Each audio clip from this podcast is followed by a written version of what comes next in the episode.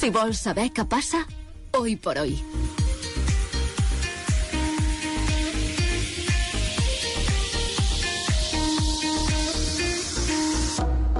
Abrimos con esta sintonía nuestro espacio de psicología que compartimos con Enrique Weiss. Buenos días. Buenos días, Luis. Tenemos eh, eh, la posibilidad de acercarnos hoy un poco hasta la casa de nuestros oyentes y, como quien dice la casa, un poco dentro de sus propias intimidades.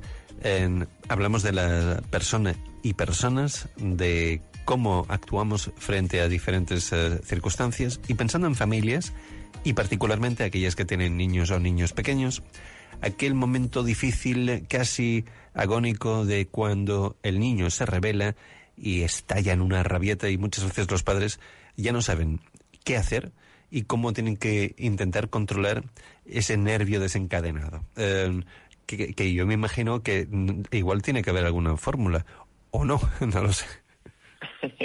sí que la hay, sí que la hay. Em, es que últimamente han estado papás y mamás escribiéndome sobre cómo gestionar precisamente las rabietas infantiles y tengo que remarcar que es un tema que, es, un, es un gran desconocido para, muchas familias.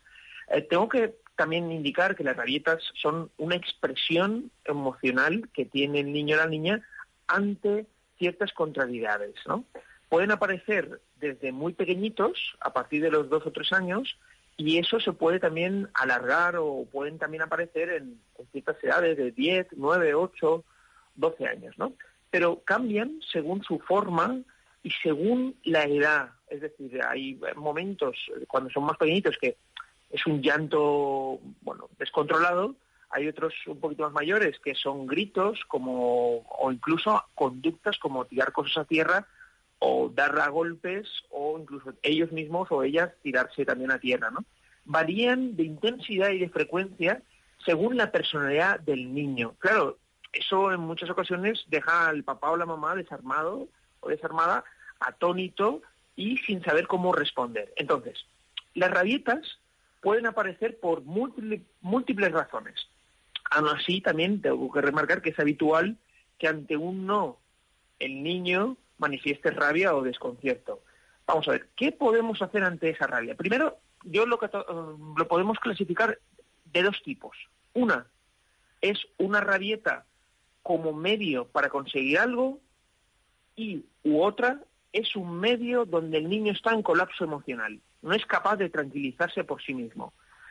El primero, como decía, es un medio para conseguir algo, es decir, el niño desea algo y quiere sí o sí que le, diese, que le demos algo, ¿no? Por, por eso, al decirle que no, o, precisamente al, al, no interactuar con esa demanda, la rabieta aumenta. Por otro lado, tenemos ese colapso emocional que el, el niño es, incapaz, es que no puede controlarse. Es porque a nivel emocional siente, eh, cierto descontrol. ¿Qué hacemos o qué haríamos ante las rabietas del tipo 1?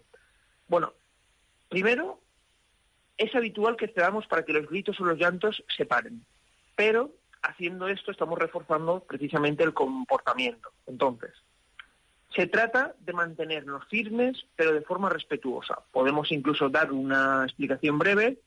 Por ejemplo, ya sé que quieres este juguete, pero ahora no te lo puedo dar.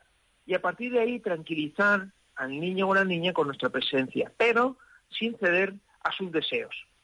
En el tipo 2, vamos a decir, las rabietas que son emocionales, veremos que el niño o la niña ha perdido los papeles y que es incapaz de controlar su cuerpo sus emociones, ¿no? Entonces, ante eso, eh, por ejemplo, la situación también cambia. Es cuando, eh, siguiendo el ejemplo del juguete, se le ha roto el juguete. Entonces eso le genera una frustración y una desesperación. Ante eso, no es un medio para conseguir nada, sino una expresión emocional descontrolada. ¿Cómo debemos de actuar? pues tenemos que tener claro que hablar y dar explicaciones no, nos va a servir de nada.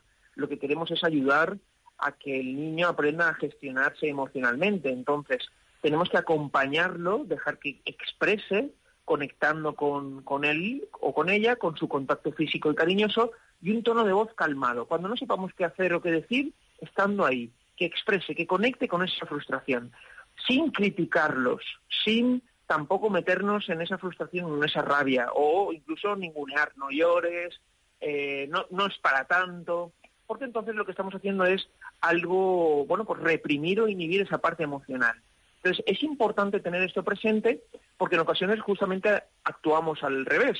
Entonces reprimimos o incluso ninguneamos, ¿no? O, hay papás que no lo pueden soportar o mamás y se van. No, no, en este caso, en este tipo de rabietas es importante acompañar, ¿no? Es verdad que, fíjate que a lo largo de, mucho tiempo eh, como padre y en esas edades, además, hemos oído eh, muchas diferentes versiones. Desde la déjale, eh, déjale que se le pase, sea, era, era una habitual. La otra era, había padres que nos decían, bueno, esto se le da una torta en el momento adecuado y se para. Y había quien también opinaba que quizás eh, lo mejor era lo que había hecho aquel anuncio, no, sé si lo, lo, viste, ¿no? De una, de una madre en el supermercado que el niño hace una rabieta y la madre se tira al suelo y empieza a hacer una rabieta igual y el niño se queda a cuadros y no sabe qué decir y se para la rabieta. Sí, ahí tenemos eh, diferentes, precisamente, eh, anuncios o que aprovechan este tipo de, conductas un poco para, para generar precisamente lo que estamos haciendo hoy, que es hablar sobre ese anuncio, ¿no? sí, pero por ejemplo, es cierto, acabas de plantear una, una situación que es qué hacer cuando esa rabieta se da en público. Bueno, pues cuando las rabietas aparecen en público es cierto que se vuelve todavía más incómoda, ¿no? ante eso, lo que hay que hacer es, pues precisamente, eh, intentar que hay gente, por, por ejemplo, hay papás mamás que, que no quieren, ¿no? O les da mucha vergüenza o permiten aquello que desea para, para, para precisamente que la gente no les mire. Pero mm, decía, hay que identificar si es una demanda o simplemente es una frustración en ese instante. Entonces, dependiendo de esas dos situaciones, actuaremos hacia un lado o hacia el otro. Importante lo del tema de saber escuchar y entender el lenguaje y la comunicación con, nuestros hijos frente al tema de, la rabieta. Eh, las, las rabietas no deja de ser algo en todo caso que decías al principio, también tiene mucho que ver con el carácter del niño. Quizás habrá niños que no habrán tenido ninguna, o no nos habremos dado ni cuenta, o habrán sido muy leves. Otros son, eh, por contra, lo contrario, son eh, importantes, destacadas e incluso frecuentes.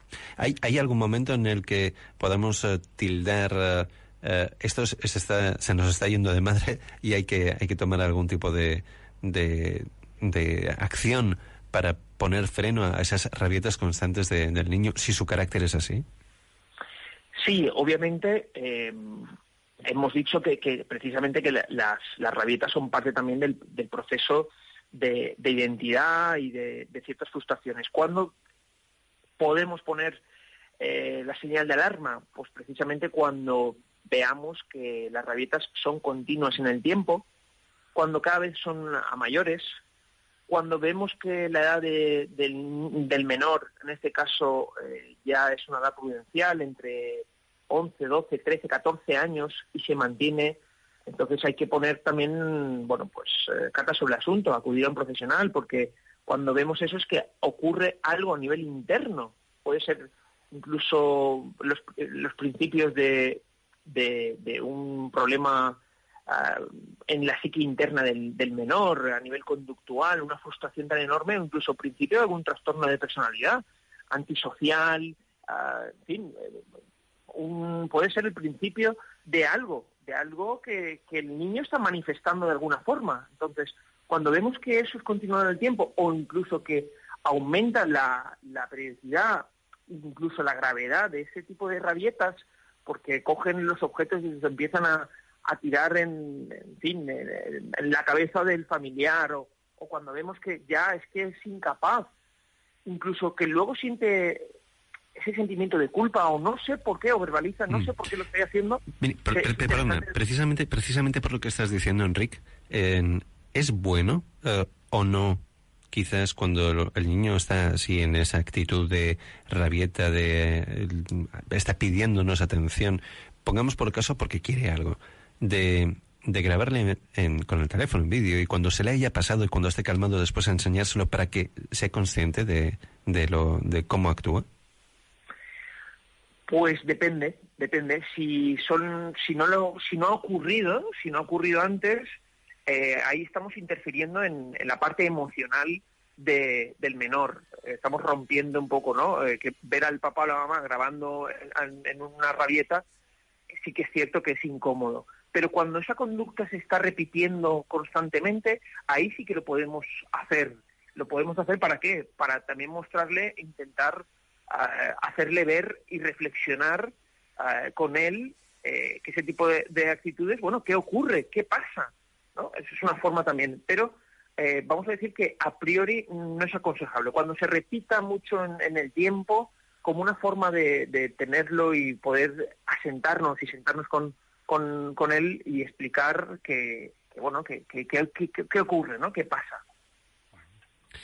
Hoy hemos hecho un eh, interesante viaje hacia el mundo de las rabietas. Mm, muchos uh, oiríamos seguramente de encontrarnos frente a nuestros hijos que están montando una escena, pero ciertamente hay que saber y entender, primero del todo, identificar, como decía Enrique, el qué, eh, qué es lo que está ocurriendo y el por qué, qué es lo que motiva esa rabieta, y después actuar en consecuencia, saber hacer un buen uso sobre todo de, esa gran capacidad que se llama paciencia para poder atender a estos casos. Enrique, gracias de verdad por habernos acompañado una vez más, como siempre, estos espacios tan útiles que ofrecemos en la radio para, para nuestros oyentes y nos encontramos la semana que viene. A ti, Luis, a vosotros, un abrazo fuerte.